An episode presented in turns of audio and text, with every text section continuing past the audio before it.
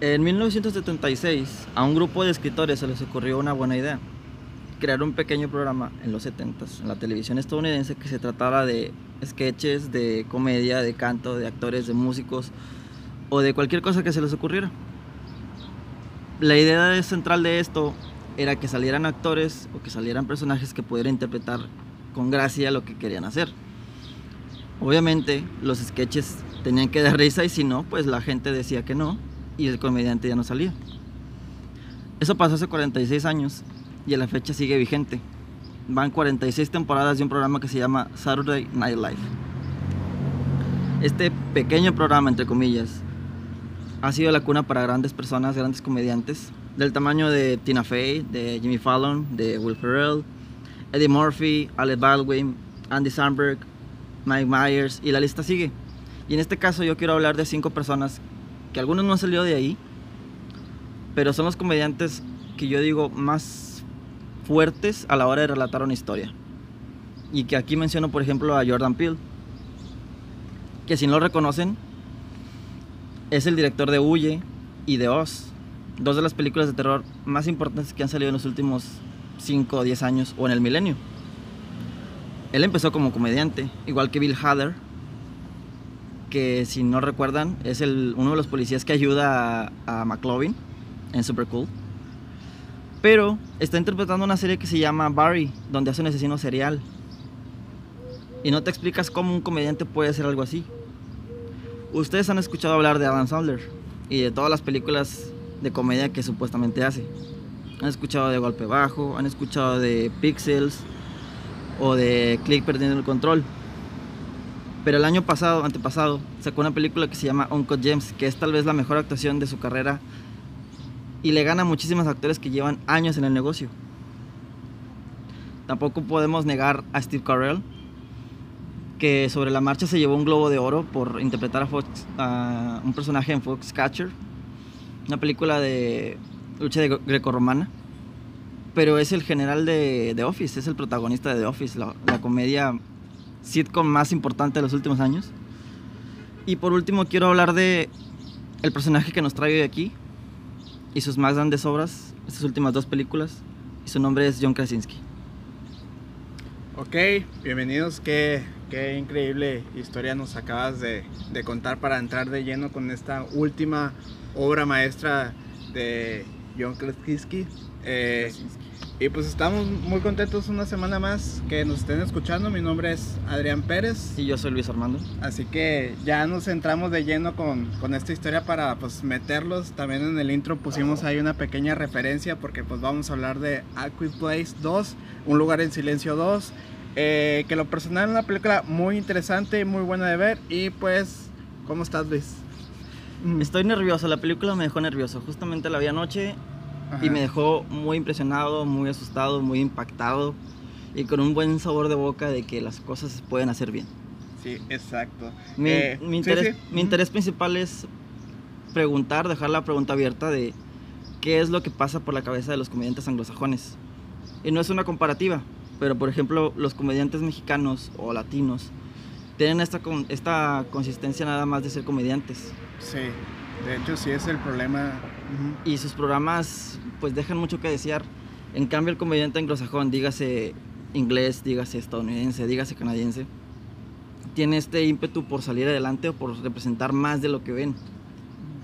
Mencionaba por ejemplo a Jordan Peele, que ha hecho sketches toda su vida de la mano de Keegan Michael Key, otro comediante, y son hermana- hermanísimos y hacen comedia muy buena. Jordan Peele está casado con eh, Gina Peretti, Sí. que también es comediante y le ayuda a producir un poco la las películas de Get Out y de, de Oz. Pues, pues fue más o menos lo que pasó aquí, ¿no? Con esta última entrega que también nuestros protagonistas son... Son esposos. Son esposos y eso ayuda a la química Dentro de la de- película. dentro de la película y se nota. Y hablando sobre los comediantes mexicanos, siento yo que el problema no es en sí tanto los comediantes, sino es tanto el público que consume. México es muy de picardía, es muy de, de la comedia y, este, y está bien. Eh, y pues ellos ven el público en el que pues, ven el, como que su burbuja segura. Pero sí es cierto, tienes un poco de razón, o sea, no se atreven a hacer un poquito más de, por ejemplo, drama o irse al lado oscuro de un thriller, porque pues probablemente puede que no les dé este, audiencia. Pues tal vez sea eso, que el público mexicano necesita estarle, necesita estarle picando y picando hasta que les guste esa comedia. Pero es cierto que el comediante mexicano no se sale de la zona de confort. Exacto, sí.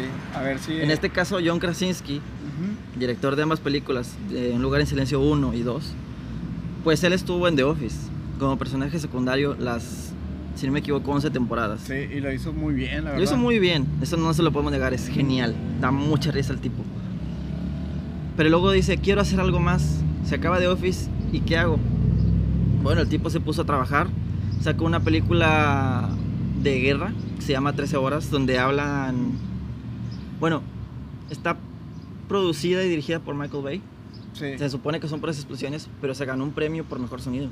Sí Y la que, actuación de este tipo está genial. es que en lo, lo que son cuestiones de películas de guerra, por lo general se ganan ese premio porque es muy difícil meterle el sonido a, un- por ejemplo, a las balas, a las, A las explosiones. Tienen que ir un sonido precisamente exacto para que, pues... Pregúntale hasta el último hombre de Mel Gibson. Sí, Está interesante el sistema de sonido. Jack Ryan es un personaje, digamos que tiene sus años y que Prime lo ha sabido explotar, también de la mano de John Krasinski. Si lo ven con barba y con uniforme de soldado, van a decir, este tipo no es el que nos están vendiendo en The Office, sí, la definitivamente. neta, sí. Entonces la cabeza, la cabeza de este tipo tiene muchas ideas que vale la pena explorar. Y una de ellas ya le salió y la repitió y nos gustó. Es un lugar en silencio, uno y, y dos. nos dejó con dudas por posiblemente pueda haber ahí una tercera Sí, entrega. bueno, tengo entendido que ya está asegurada que va a haber secuela. Sí, a ver. ajá. Obviamente todavía no empieza producción y guion ni nada de eso. Pero sí, Pero- como que era la, a la película sí deja una ventana abierta para una tercera. Sí, de Eh, hecho creo que es una falla porque a mi consideración la película Ujú. estuvo muy corta. Sí, Es como llega al desenlace o bueno, logran lo que tienen que hacer y termina. Que, creo que es precisamente que la dejan corta para dejar opción a una tercera, tercera para parte. que tú te quedes esperando. Pero bueno, vamos a empezar con el principio, vaya la redundancia. Este, ¿qué tal? ¿Qué te pareció Un lugar en silencio 2? Este, sé que ahí la tuviste, la pudiste ver ya este fin de semana, al Este- igual que este yo. sábado, sí. Eh, ¿Qué tal? ¿Qué te pareció? Cuéntanos. Creo que de inicio le viene partiendo la madre al conjuro. Y Ah, lo digo fácil. así tal cual, el conjuro 3. Como Porque- pequeño dato, miré la del conjuro, ya miré la nueva del conjuro y la mera neta, no, o sea, créeme que ya está muy estirado el chicle ahí. Sabes que fue una mala película de terror cuando la gente se enfoca más en el romance entre los Warren que en la misma película. Sí, Así se los pongo. Y sin verla. Perdónenme sin verla. sí, no, no, de hecho, tiene- hay un poco de eso. En cambio, los primeros 10 minutos de Un lugar en silencio 2, creo que no he sentido tanto miedo en 5 o 6 años. Así. Y, y, y no nos la venden como una película de terror, si, si te Se supone fijas... que es suspenso y terror. Ajá, si te fijas, no nos la venden, por ejemplo, digo, va- vamos a comparar, por ejemplo, el conjuro, que se basan mucho que el diablo, el satánico y todo eso, todo lo que tú quieras, todo el misti- misticismo que hay detrás. Pero eh, Un lugar en silencio 2 nos presentan una película de suspenso en el cual ni siquiera los monstruos son los protagonistas. El protagonista principalmente es del suspenso real que hay en esa película. Y me recordó mucho a Midsommar. No sé si ya la Sí, pudiste Midsommar. ver. Que es una nueva forma de hacer cine de terror a luz del día. Que la verdad eso a mí se me hace muy interesante de que no precisamente tienes que usar el factor Sí, noche. gene- en, en Midsommar generan el miedo o el, el disgusto de precisamente la incomodidad. Exacto, y creo que es un poquito que pasa en- aquí en un lugar silencio 2 porque en la primera, si te, si te acuerdas, había mucha incomodidad en el silencio, en, el, en la sala. Definitivamente. Se siente incómodo estar en la sala y escuchar la gente masticar. Así de, Sí. así de callada estaba la sala. Sí, la, la- la- en esta segunda entrega pues ya hay un poquito más de diálogo y hay un poquito más de, Sí. de acción. En la primera nada más hubo, y ese es un dato que todos han dicho, hubo en total 34 diálogos. En toda la primera parte nada más ok. hablaron 34 veces. Qué buen dato. No, no, no sabía. no sabía que se podría hacer una película con solamente 34 Y diálogos. creo que esa es la magia de esto y por eso John Krasinski tiene un premio muy especial o, o es un logro muy fuerte lo que hizo aquí. Ujú, Hacer una película de terror o hacer una película en general ujú. con tan poquito, con tan poquitos diálogos.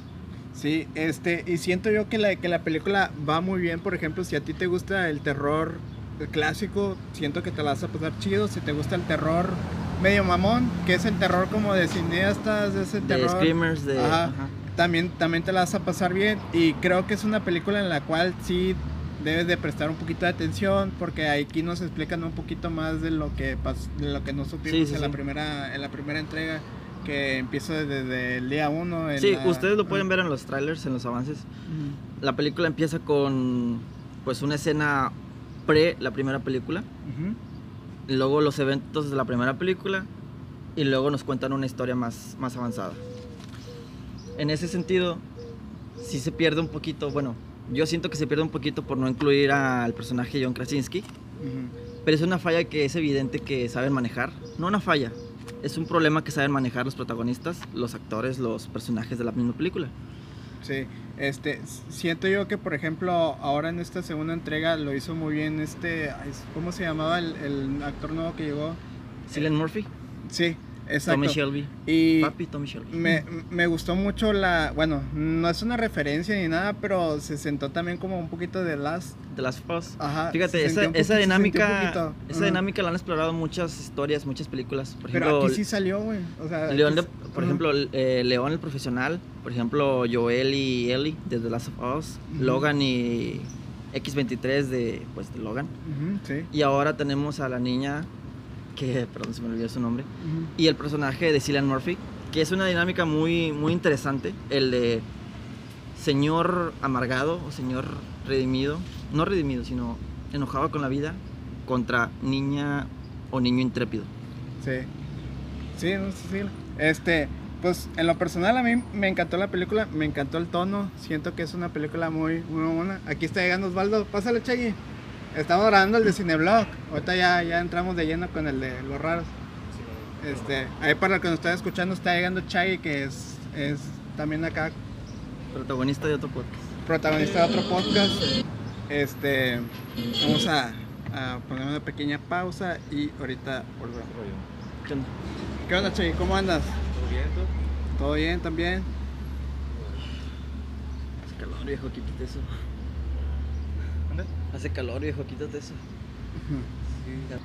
Ya regresamos después de una pequeña, Pequeña interrupción. sí. interrupción. Este, ¿quieres saludar a la audiencia, Chagui? Aquí va a estar Osvaldo en lo que terminamos. Este, nada, pues, ¿qué onda? No? ¿De qué trata el podcast? Es de Cineblog y ahorita estamos hablando de la película de Un lugar en silencio 2. No sé si ya la, ya la viste. Un lugar en silencio 2. No, estaba pensando en ver la, la que está en Netflix, la, la primera. Es la La primera. sí. ajá. De hecho, tienes que verla antes del 1 de julio, ya la van a quitar. ¿Antes del 1 de julio? Sí. A ver si la veo estos días. Ah, sí, de Netflix. La va a quitar del catálogo ya. Miré que es como de una catástrofe, no que hay animales, una bestia, algo así. Sí, son bestias Se supersónicas. que son.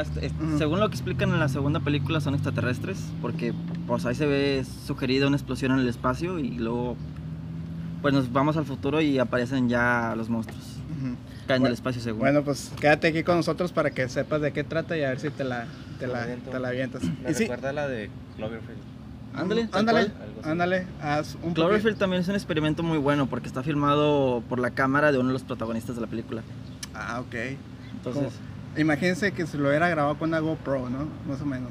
pues sí, Obviamente o- en, no, en este momento sería con una GoPro, pero en su momento fue con un celular baratillo o con una cámara, Ujú. porque es una película del 2007, si, no, si mal no recuerdo. Ah, ok. Todavía Entonces- tiene sus añitos.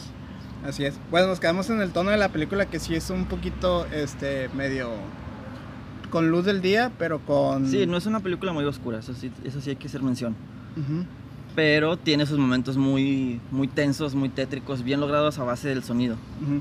Así a pequeñas escalas, por ejemplo, aquí que está Osvaldo, a las personas que no ha visto, ¿cómo le podrías describir tú que de qué trata esta película sin contarles ningún spoiler para que pues se Híjole. animen a poder verla? Porque muchas veces eh, escuché muchos comentarios de que de- ah, dicen es como de terror pero medio aburrida.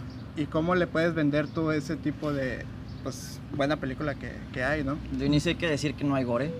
No hay. Hay muchos screamers, pero son. No son screamers, screamers baratos. Como tipo otras películas. Por ejemplo, ahorita está el Conjuro 3. Allá hablamos de eso. Que el, el miedo que más te infunde en esa base de que, uy, abrir un ropero y uy, sale un, un espectro, un monstruo, no sé. Ujú. Ese es un screamer barato. En este caso, el screamer te lo venden o te lo manejan en base a que tres minutos antes alguien se metió a un lugar que no debía. La música te dice, hey, aquí hay algo, pero no te metas. El hecho de que el protagonista vaya descalzo te dice, eh, no camines por aquí. Y al final estás esperando el screamer en una parte y te sale de otra y la gente grita. Son de esos screamers que te los van, te los van haciendo, ¿no? Sí, o que, sea, que no son que de ya repente. sabes, ya sabes que viene algo Que te los van... y lo estás esperando y estás gustoso porque te asusten. Y Así. cuando, lo, y cuando finalmente te asustan, pues primero lloras y luego estás feliz porque lo hicieron muy bien. ¿Tendrías que ver la 1 para ver las dos o te puedes aventar las dos directamente para si te quieres ahorrar ese, ese tiempo de decir, no, pues si me gusta la 2 me avento la 1? No, aquí no hay con que ahorrarse tiempo. Si van a verlas, vean las dos. Ujú. Definitivamente puedes ver la dos sin la primera, Ok. pero son experiencias que realmente recomiendo. Sí, A mí que- me gusta mucho el, el uso del sonido en películas, en series. En este Ujú. caso lo hacen muy bien. eh, eh, es, lo que, es lo que iba a mencionar de que la película sí se presta para verse en cine. La verdad, si tienen la oportunidad, mírala en cine por la fotografía y el sonido, este, el sonoro está muy, muy bueno para, se presenta para cine. Eh, también lo que iba a mencionar ahorita es que creo que sí puedes ver la 2 sin ver la 1, pero siento que sí tienes más de información de, al ver la 1. Por, te lo digo porque la 2 se presenta este tipo de flashback en donde te Ujú. explican un, po- un poco, te explican un poco y luego sale pequeñas partes de la 1 y luego al final ya nos vamos de lleno. Siento que sí puedes, pero si quieres ir con más información y quieres ir pues ya más entrado en el tema, pues siento que sí tienes que ver la 1. Sabes, como dato, ya lo mencionábamos antes del, del programa, del podcast. La primera parte solo utilizó 34 diálogos en total. Sí, 34 diálogos es Mm. todo lo que hablan en la película, la primera parte. sí. De ahí en más no esperes mucho en cuanto a los diálogos, en cuanto al guion. El, el guion hablado, porque el, el guion en cuanto a lo- la logística de la película está muy bien desarrollado. Ok. La, la segunda parte ya tiene más diálogos, hay más conversaciones Mm. y te sientes incómodo con esas conversaciones. Te estás todo el momento preguntándote por qué están hablando, cállense. Van a llegar las costuras en cualquier momento. Sí, este, en, en conclusión, ¿qué, le, qué, qué es lo que puedes rescatar o qué puedes decir de esta película para que pues nos entremos más y queramos disfrutarla al 100? Ujú, Pues los momentos de tensión, más que nada. Es terror genuino, es, es, es suspenso, es miedo y, y es una experiencia muy bonita. Si lo, lo van a ver con niños, no lo recomiendo. Sí, Porque no. los niños sí gritan mucho en la sala y sí es muy incómodo estar con niños. Fui al cine Ajá. y había un bebé. Se supone que no puede haber niños ¿En serio? de 6 años, ¿no? ¿Ya había un bebé? ¿Y cuál película? La del Conjuro 3. Ah, ¿en serio? Para colmo. Y había un bebé, güey. ¿Neta? carto, llori, llori, como que qué pedo. Se supone que no debe haber niños menores de 6 años. No sé cómo lo Fíjate, es, lo una que, bolsa. es lo que apenas iba a preguntar a ustedes, a dejar la pregunta en el aire. Nos- yo no sé si ya pueden entrar niños menores. Oficialmente nosotros no tenemos este, la información correcta, Ujú. pero por ejemplo yo que he ido al cine, sí veo que hay niños dentro de la sala o que las señoras meten a sus niños o que se compran de tres asientos. Sí, No sé qué regla Mm. aplica ahí, pero pues de que pueden, pueden. Me tocó ir a ver Cruella y me tocó ya estar con niños de como de 5, 6 años más o menos. No soy muy bueno para las edades de los niños, pero más o menos entre esas edades. Yo he visto una publicación en la página oficial que ya se pueden niños de 6 años para arriba, menores de 6, Ah, ok. Pues a lo mejor el bebé fue como de que lo metieron de contrabando. en una bolsa. Una Como bolsa. si fritos. Lo metieron en una bolsa o la- por dentro de la chaqueta, digo, no sé, digo, está hace un calor, pero a lo mejor lo, lo, lo- El bebé todo asfixiado. los bebés todo asfixiados. El bebé asfixiado es una buena referencia a la película. Exacto, sí. E- y también antes de terminar, qué bueno que mencionas lo del bebé porque le da una atención más porque, digo, no Uf. vamos a espolear si el bebé Uf. muere o no muere, pero pues es muy difícil, es demasiada atención traer un bebé en un lugar en donde no puedes hacer ruido. Y estás todo el momento esperando en qué momento va a llorar el bebé o en qué momento va a pasar algo en el cual pues el bebé pues la riegue y pues pase, lleguen estos... Es, es una delicia, o sea, cómo manejan las dinámicas de estos personajes de, por ejemplo, el niño mayor con el bebé o la niña con este adulto renegado, amargado de la vida, o la mujer tratando de, de rifársela por su cuenta. Estas dinámicas en conjunto pues hacen un buen, un buen apartado para la película porque estás preguntándote cómo se van a unir estas líneas o qué va a pasar ahora. Estás todo el tiempo preguntándote qué sigue, qué sigue, qué sigue, dame más de esto. Así es. Entonces, para mí, para mi conclusión, vayan a verla, disfrútenla en el cine si tienen la oportunidad. Creo que en unas semanitas también va a estrenar para, no sé si a qué plataforma va. A lo mejor va para Prime, para Va- Amazon Prime. Va para Amazon Prime, pero No con pago seguro. va. Creo, creo que va para Amazon con Prime, pero con pago. De 300 pesos, una Sí, cosa así. este- Como Justice League. Así que, pues bueno, aprovechenla ahorita que está en el cine, que la pueden ver por sesenta y tantos pesos, ¿no? Está como 61, sí. 61 pesos, ¿verdad? Este, y vale la pena verla en el cine, creo que Vale ningún, cada peso, eso creo sí que los puedo asegurar. creo que ni, hasta el momento no ningún sistema de audio pues va a poder Sí, reemplazar. yo, yo vi mi- la primera parte en la, en la televisión, en Netflix, porque pues cometí el error de no ir al cine, no tenerle fe. Y la vi en, en televisión y, to- y a la fecha me sigo arrepintiendo de no haberla ido a ver al cine. No, yo, yo la vi en el cine y la verdad sí fue muy incómodo el silencio este, de escuchar a la gente y fue en tiempos cuando el cine se llenaba hasta Cuando morir. estaba a reventar. Sí, sí. cuando estaba a reventar. Y pues bueno, ¿qué calificación le das a esta película de 5 estrellas? ¿Qué, qué Le voy a quedamos? dar un 4 o un 4 y medio si quieren, Ujú. porque siento que es muy corta. Ok, Entien- sí. Entiendo que es muy difícil manejar las tensiones y, y estos personajes. Mantener a Cillian Murphy en su máximo esplendor es magnífico, pero es muy poco de él. La película es muy corta y siento que apresuraron el final. También Ok. pensándolo en que va a haber una tercera parte. Pero el final siento que es muy apresurado, entonces tal vez es el único punto en contra que tengo yo. Así es. Yo también le doy cuatro y medio porque sí, a pesar de que ya nos explican un poquito más, sí dejan un poquito de dudas. Que claro, se presta para una tercera entrega, Ujú. que esperemos que así sea. Pero si no es así, creo que nos van a dejar ahí en el, en el limbo, ahí esperando este, respuestas. Y creo que se puede hacer varios spin-offs después de esto. Sí, pu- eh, lo interesante de estos mundos posapocalípticos, lo hemos visto con The Walking Dead, es que da la oportunidad de dar muchas, este, brechas a otras historias. sí, muchas historias que pueden salir de esto. Es una historia muy interesante en un mundo muy rico. Aliens son muy, muy buenos de ver a la vista, muy agradables. Y puede dar lugar a muchos, muchas ideas, o en este caso muchos espinos. Que como dato, los monstruos se parecen al de Morgogón de Stranger Things. ¿Esa? Con de una- hecho, hasta sí, se abren, sí. abren la boca igual. ¿Tenía relación con la película estas de Netflix, las de las aves y esa? No, no, no, esa es Ah, otra ok, cosa aparte. como la de Bird Box. Esa, esa no la recomiendo. La de Anna No, no, no. Hathaway. No, sí. no, no, de Sandra Bullock. De Sandra Sí, sí. Bullock, así No, pero es que hay otra película que se llama El Silencio, con Mm. Stanley Tucci, Mm. que es el... No me acuerdo. El Pero que aconseja a Hathaway en El Diablo Viste la Moda. Pero, pero no, no están conectadas. No, no, no, no tiene nada que ver una cosa con la Sí, otra. Exacto. Yo me imagino, esto está basado en una novela, yo me imagino que de la misma novela adaptaron estas dos ideas y definitivamente esta A Quiet Place, Un lugar en silencio, barre con el silencio totalmente. Ok, muy la bien. película de Netflix. Y pues bueno, ya para terminar este podcast, hoy nomás vamos a hablar de una increíble serie que nos encantó, que es de Amazon Prime, se llama... La, la maravillosa señora Mason. Exacto. Pensamos mucho sobre qué hablar porque no teníamos una idea clara que se estrenaba esta semana en Netflix o en alguna Y plataforma. me imagino que no, la, no las eh, has visto, ¿no? Se llama La Señorita Maisel. Está en, en Prime Video. Habla de los, digo, para las personas que, que no la han visto, por ejemplo, como Osvaldo. Se trata de los inicios del stand-up. En este, en este, que es una protagonista mujer que empieza pues con el mundo del stand-up y vemos un Estados Unidos en el cual pues las mujeres no, No tenían muchas oportunidades en cuestiones y mucho menos en la comedia que era muy muy perseguido.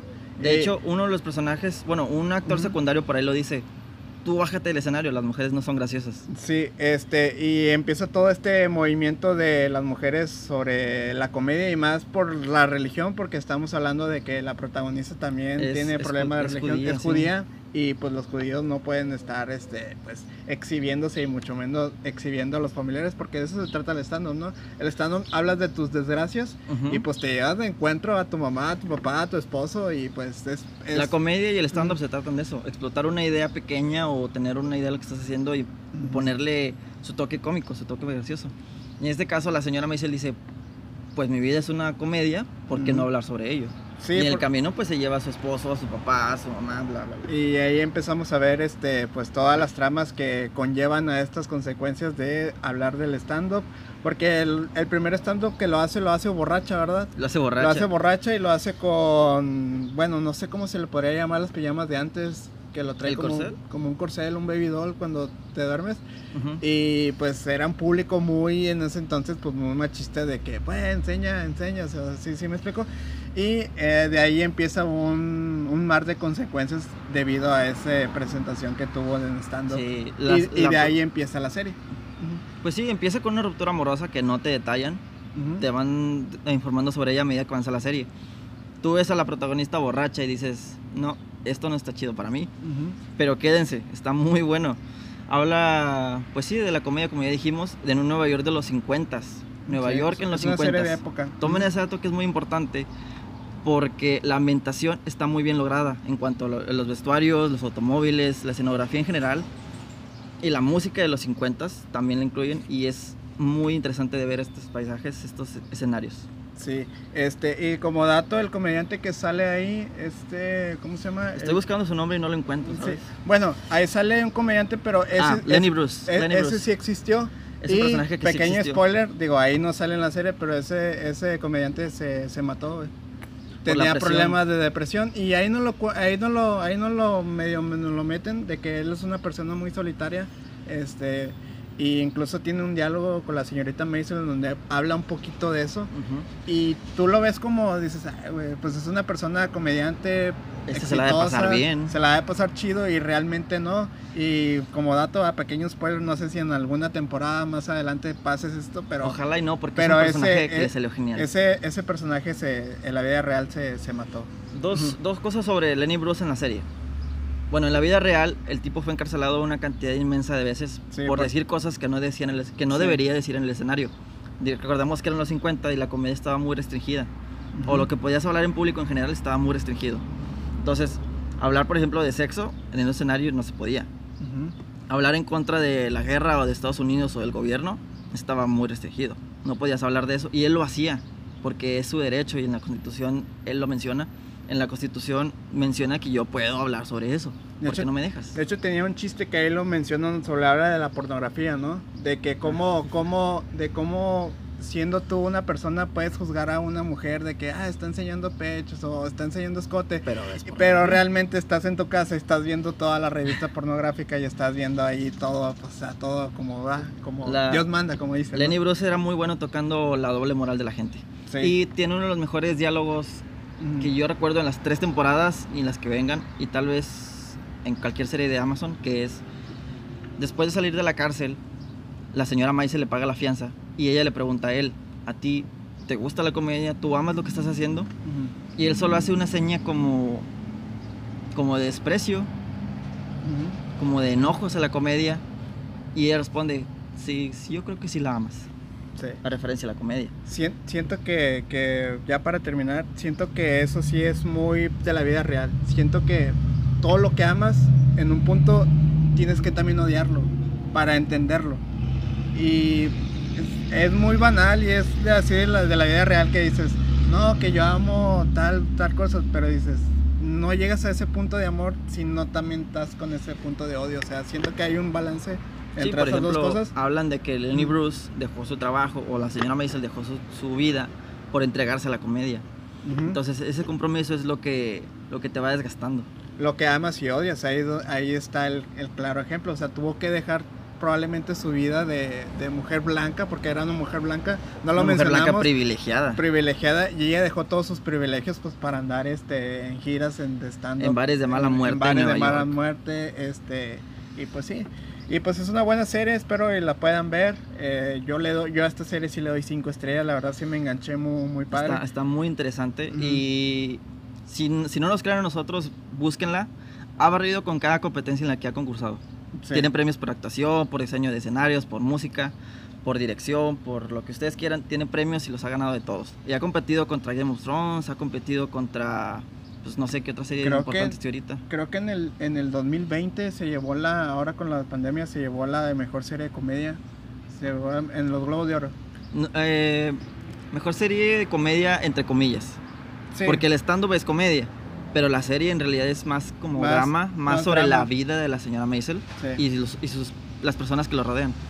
Pues sí, pues bueno, este ahí quedó el episodio de hoy para todos los que nos escucharon y pues la próxima semana pues le traeremos la película más nueva que esté en, en, taqui- en Mm. taquilla. Si no, pues les vamos a traer ahí una retro reseña, alguna o alguna película, historia que tengamos que contar. alguna película ahí memorable o alguna serie memorable y pues nos escuchamos la próxima semana, Chay. Algo que quieras agregar, este, sé que no has visto ni una ni la serie ni ni Aquel Players, pero algo que quieras agregar antes de irnos del episodio. Mm, Compren los boletos dos horas antes de ir al cine porque la fila se pone bien cabrón. Ah, sí, sí. Buen punto. Yo los compré digitales porque la fila estaba enorme y dije, no voy a esperar una hora y media, dos horas aquí. Ya, ya está jalando la, la aplicación, estaba fallando. Eh, la aplicación está funcionando, pero pueden entrar desde, desde la página de Google. Ah, ok, sí. Teclear cinepolis.com sí. y meterse a todo. A la antigüita. Sí, pues a la antigua. Ok. Y igualmente para que no se pierdan la película porque la fila es para ambas cosas, para boletos y para dulcería. Ok. Entonces tienes que informarte si quieres ir a la dulcería o si quieres comprar boletos. Ok. Y la fila ya llega, pues, pues la gente... Sí, es no cierto. sabe, ¿A, a dónde llegó ahora con el conjuro, güey? Porque sí ve que había mucha gente, la neta. Hasta Happyland. Happyland, sí. Bueno, ya no es Happyland, ¿no? Ya tiene otro nombre. Pues a la zona de los juguetes, pues de Sí, los juegos. ahí donde están los, los jueguitos, ¿no? Sí, más hasta allá llegó. Ah, ok, pues, pues ahí está el dato ¿verdad? de Osvaldo que pues sí es cierto, tienen razón. Sin, O sana- vaya- sin nada de sana distancia. O vayan un día, Todos pegados, un lunes. Yo, yo voy los lunes y la verdad me ha tocado días que así como entro salgo. ¿Neta? Sí, los lunes está demasiado muerto y los miércoles. También los miércoles. El martes sí hay movimiento, pero porque los martes están las promociones del 2x1 y Ah, el sí. de... Hay otra, pero no recuerdo. Hay una en crepas muy interesante que yo recomiendo. Así uno. es. Pues bueno, nos escuchamos la próxima semana. Luis, ¿algo que quieras agregar antes de, de irnos? Vayan al cine y si pueden no lleven bebés. Exacto, sí, exacto. Los bebés están para cuidarse. Ya Vayan después... Ebrios. Bye. Sí, la mera neta sí. Pues bueno, nos escuchamos la próxima semana. Nos vemos, adiós. Yay. Ya, ya quedó.